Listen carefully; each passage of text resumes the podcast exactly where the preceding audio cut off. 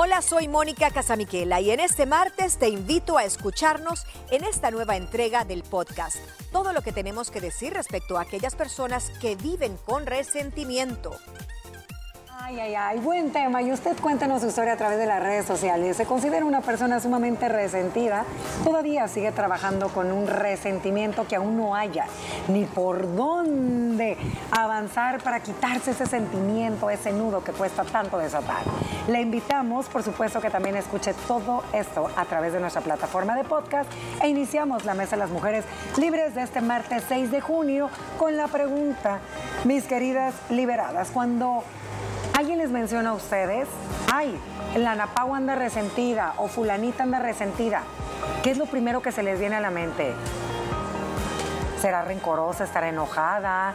Eh, no sé, andará triste, ira, ¿qué se les viene a la mente? Resentimiento.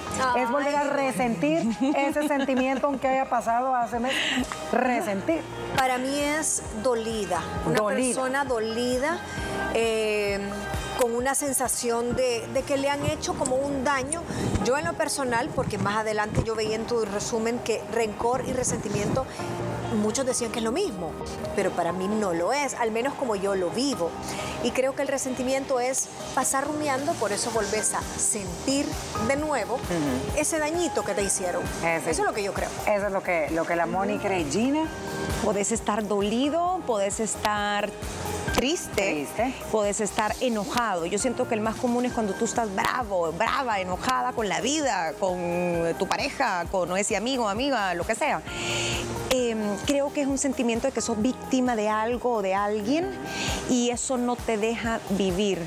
Eh, concuerdo con Mónica para mí esto está muy ligado a vivir de algo pasado y que no lo superas. Y lo, tu mente te lo trae casi que a diario y ese sentimiento, llámese enfado, tristeza, solo va creciendo. Solo va creciendo conforme va pasando el tiempo. Y debería ser al revés. Ajá, fíjate que yo también le agregaría que entra un poco cuando estamos resentidas, eh, entra un poco de frustración, porque a veces nosotros esperamos de ciertas personas cierto tipo de actitudes, cierto tipo, no sé, de detalles en base a lo que tú crees. Ya vamos a entrar con un par de ejemplos. Entonces también te frustra y hace que te resientas, sobre todo cuando son vínculos un poco más, más allegados como tu pareja, hijos, amigas cercanas. Por ejemplo, cuando son fechas, vamos, de fiestas. Quiero, quiero citar unos ejemplos para poder ir quitando este nudito como lo mencioné en el pronto cuando son fiestas navideñas, que te toca juntarte con toda la familia. Salen muchas resentidas porque tú dabas por hecho que a lo mejor y fulano de tal te iba a regalar porque tú tuviste el detalle de haberle dado algo. Estás resentido porque a lo mejor y tu papá eh, no le dio a tus hijos lo que tú esperabas que le diera, pero le dio a los otros sobrinos. Entonces creo que sí hay un, no sé, y les quería preguntar, si hay, si habrá personas que por su personalidad valga la redundancia, son más resentidas que otras. Hay otras que ni se enganchan ni le toman a la ligera. sí, techo de cristal y Dios guarde, no la invites porque se te va a resentir. Si invitas a todos los tíos y no te invitas al tío no sé cuánto, se te va a resentir. Em, sí, claro que existen. Ok, y de aquí va mi siguiente pregunta. Ok, ¿por qué nos dicen tanto a veces que el resentimiento va ligado del rencor? Ambas me dicen que ustedes creen que es un sentimiento diferente, pero que se mezcla en cierta parte. ¿Cómo me podían, cómo, cómo lo entienden ustedes? ¿Y ¿Cómo lo podemos separar? ¿Qué es una persona rencorosa a qué es una persona resentida? Ah, para mí es muy parecido, Ana Pao. Para mí también. Eh, mucha gente lo ocupa como si fuese un sinónimo. Para mí el resentido tiene rencor.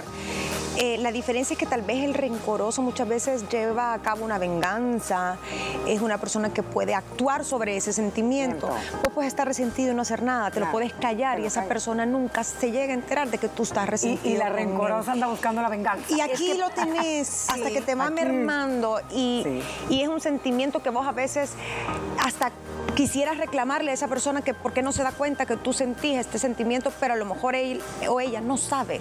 Entonces es, tuyo, solo tuyo. Solo tuyo.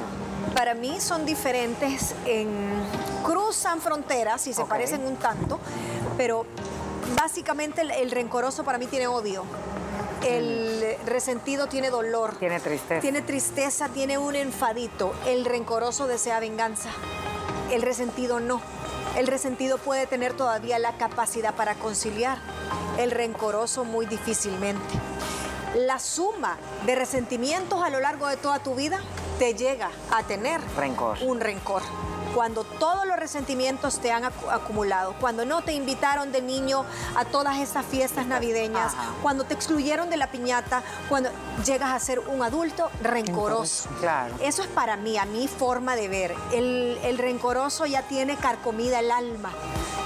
El resentido, tiene dolor en su alma y necesita que lo apapache. Sí, miren, y ahorita entrando, bueno, me voy a salir un poquito del guion que había mandado, pero poniéndonos un poquito a ver eh, más ejemplos, ¿no creen que a veces uno mismo, una misma, es la culpable de esos resentimientos?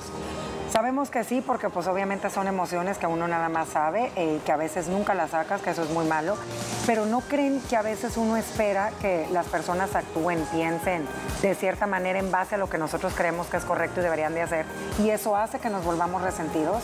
A veces no nos damos cuenta eh, que muchas cosas son pues totalmente diferentes a lo que como, como tú ves, el mundo no lo ve de al lado, vaya. Pero, claro, yo creo no te hace eso a veces ser así. Un resentimiento puede tener una, un origen entendible, justo, comprensible. A veces te, te ofenden, pues, o, te defrauda una persona que no debió hacerlo, te faltó la lealtad, te faltó el respeto, lo que sea.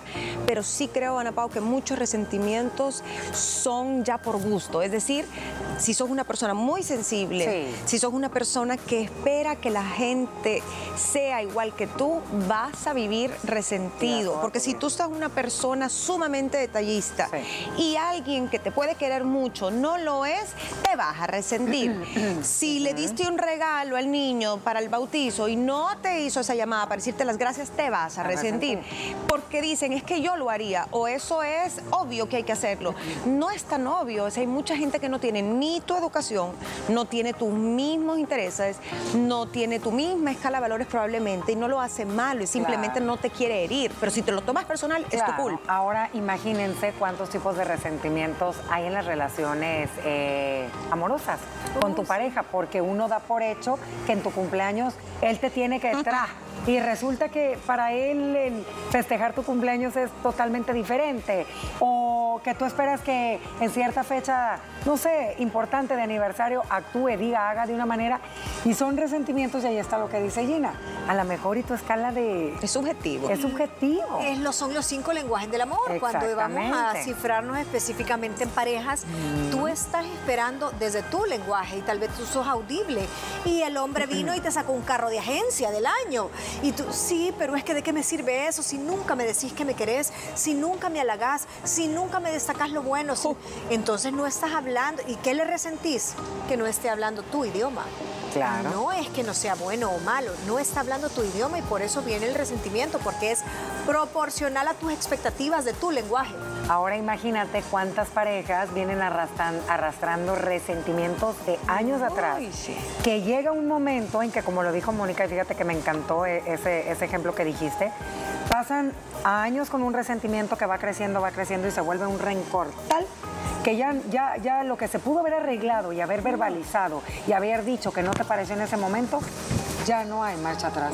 Y te vas envenenando el alma. Ah, Creo que si estás resentido por algo que nunca te desahogaste, que nunca le dijiste, porque vos tenés que hablar, pero si no hablaste en su momento, pasaron cinco años y le estás tal vez resintiendo, no sé, que se le olvidó una fecha de aniversario, por decir algo así.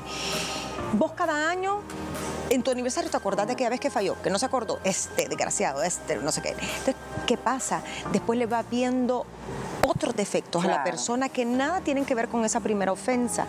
Empezás como a generalizar, me hizo esto, ah, pero esto que hizo tampoco es bueno y esto también es malo, le vas perdiendo la paciencia, eh, le vas viendo todos los defectos y no lo positivo y sobre todo en pareja, yo creo que si no se arregla, si no se supera, esa relación está condenada. ¿Sabes qué iba a decir yo ahorita que está diciendo Gina eso, que te quedas con algo y no lo decís? Estaba leyendo cómo somatiza el cuerpo. Y muchas personas que no le encuentran una causa eh, física de la afonía.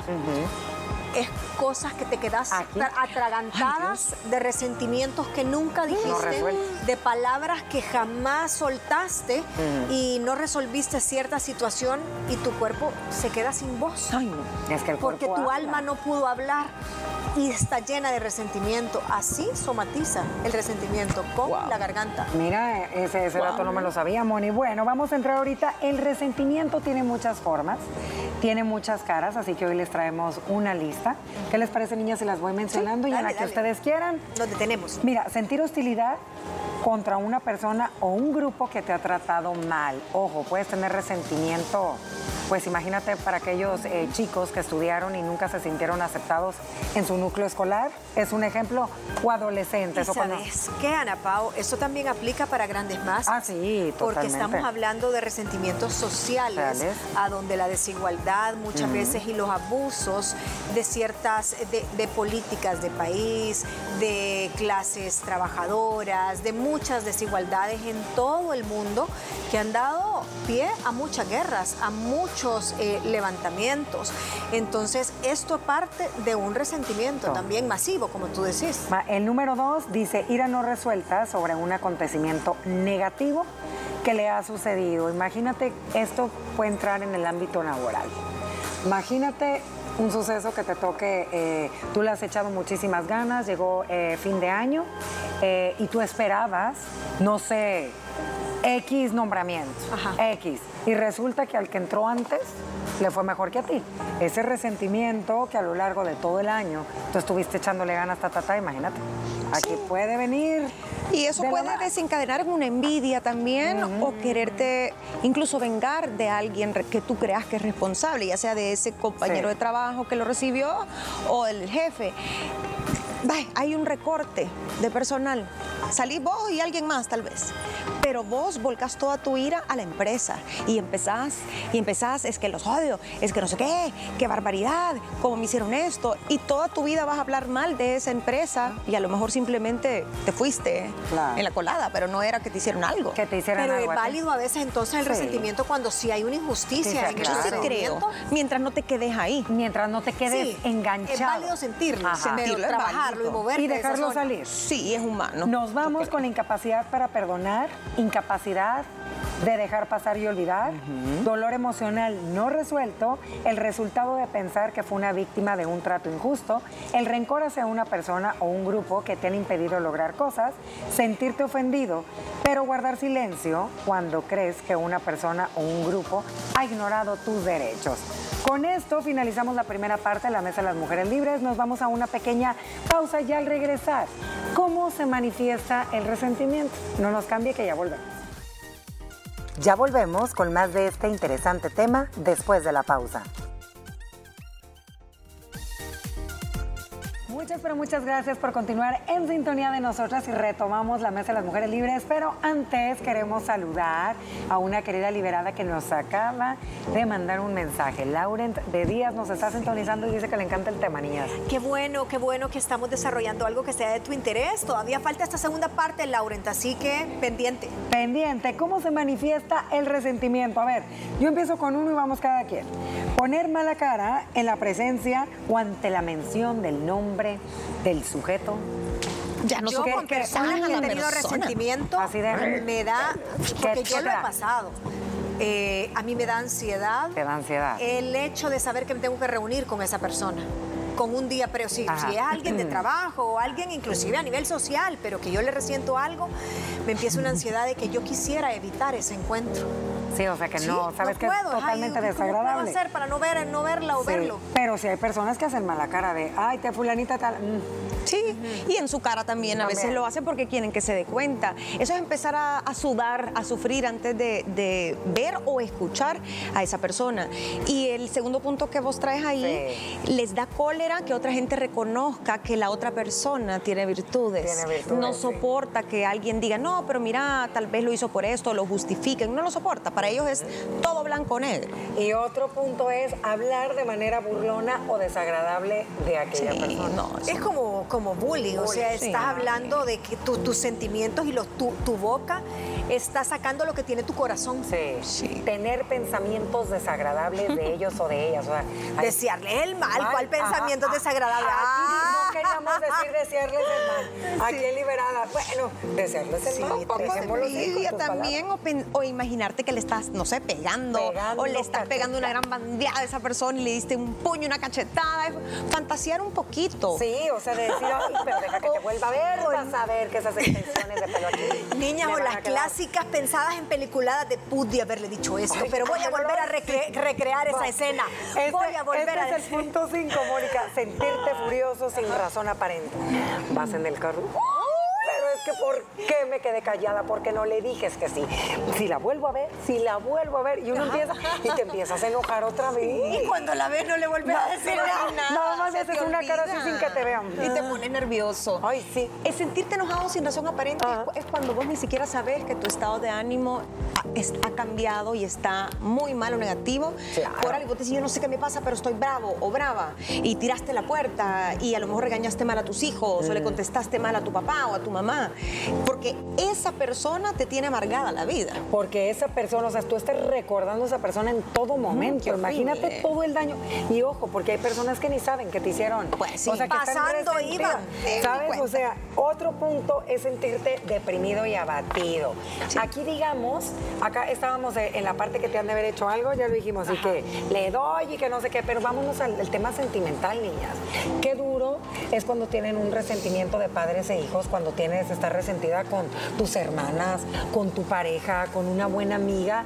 Ey, ahí te entra la depre y te sientes abatida porque no te esperabas eso que esa persona te hizo y no sabes ni cómo decirle, ni cómo llegarle, porque muy en el fondo sabemos que esa persona es así y no va a cambiar. Entonces, Ay, esta parte para mí creo que es complicada. La otra te enojas, gritas y lo que quieras, pero cuando tienes esa tristeza por dentro.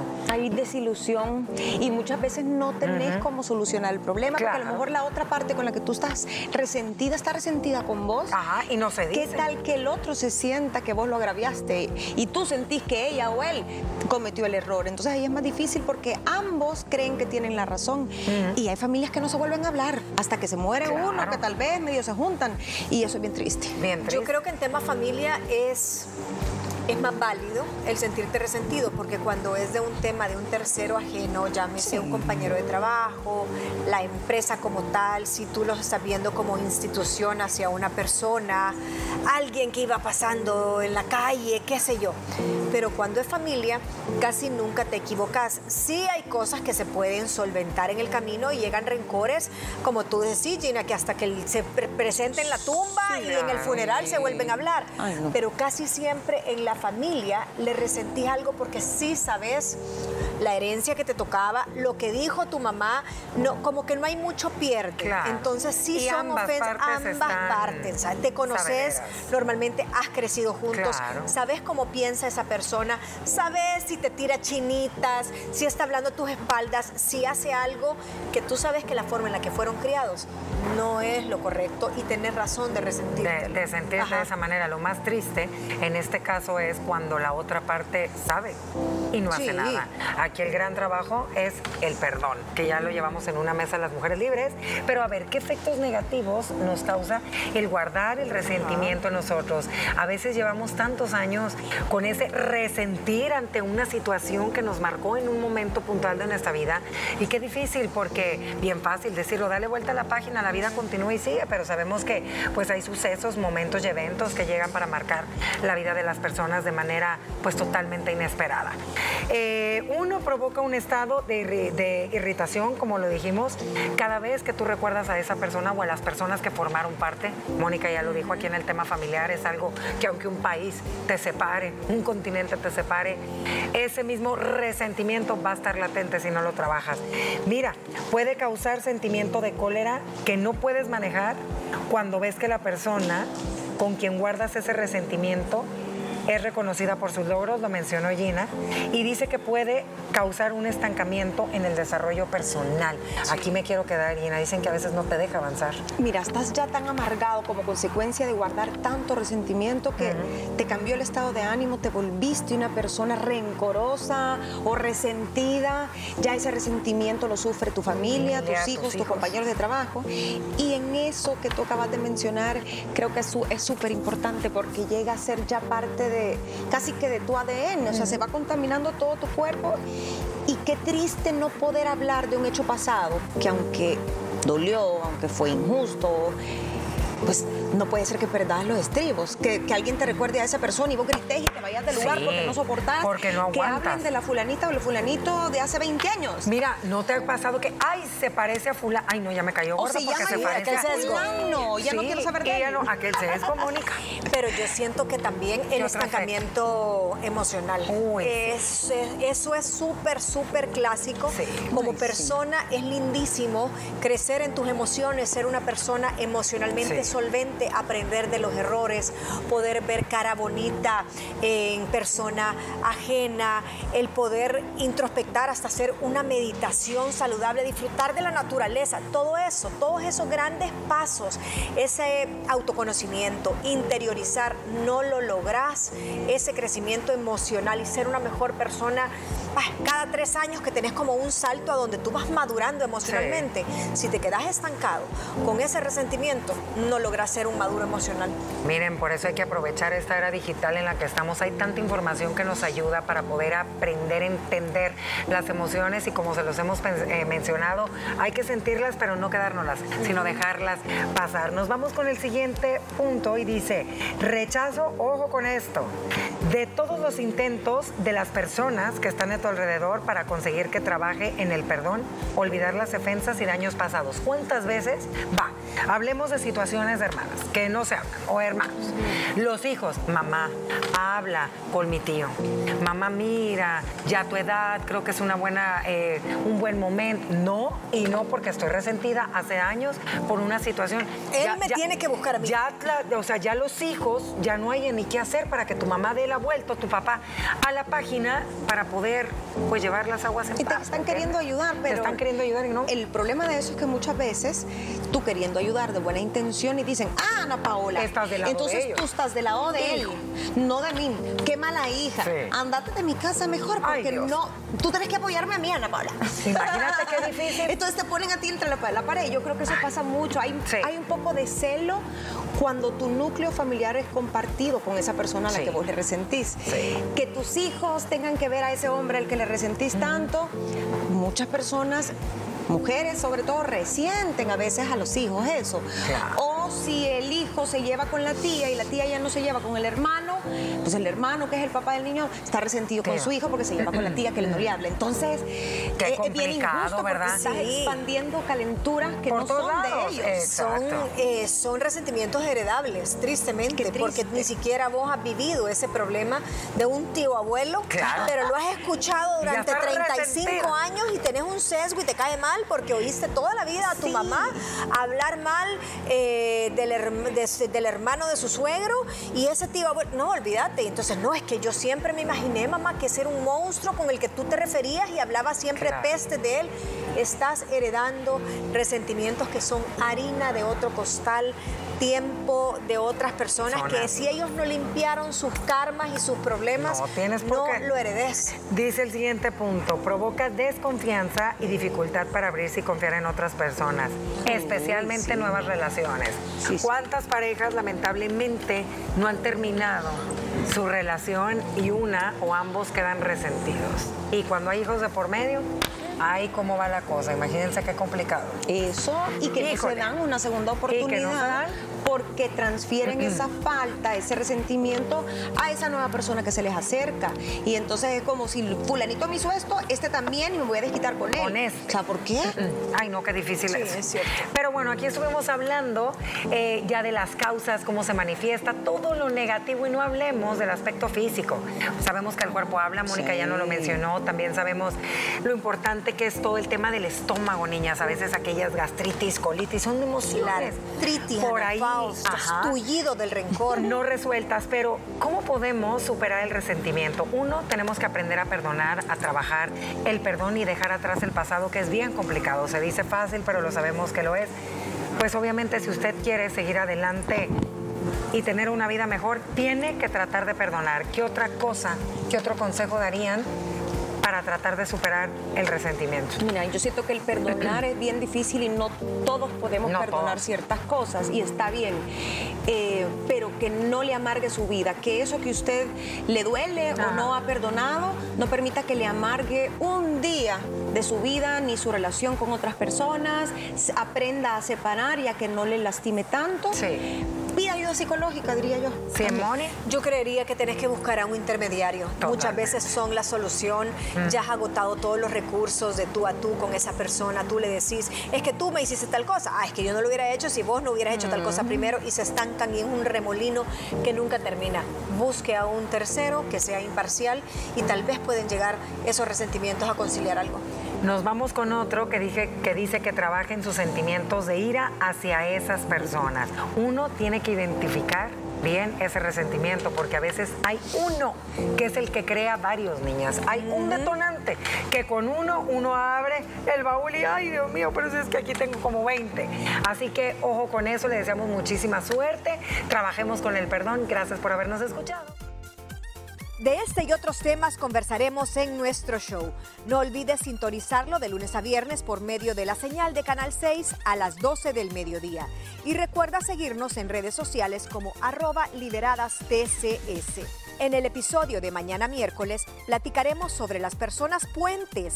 ¿Sabes quiénes son y cuáles son sus características?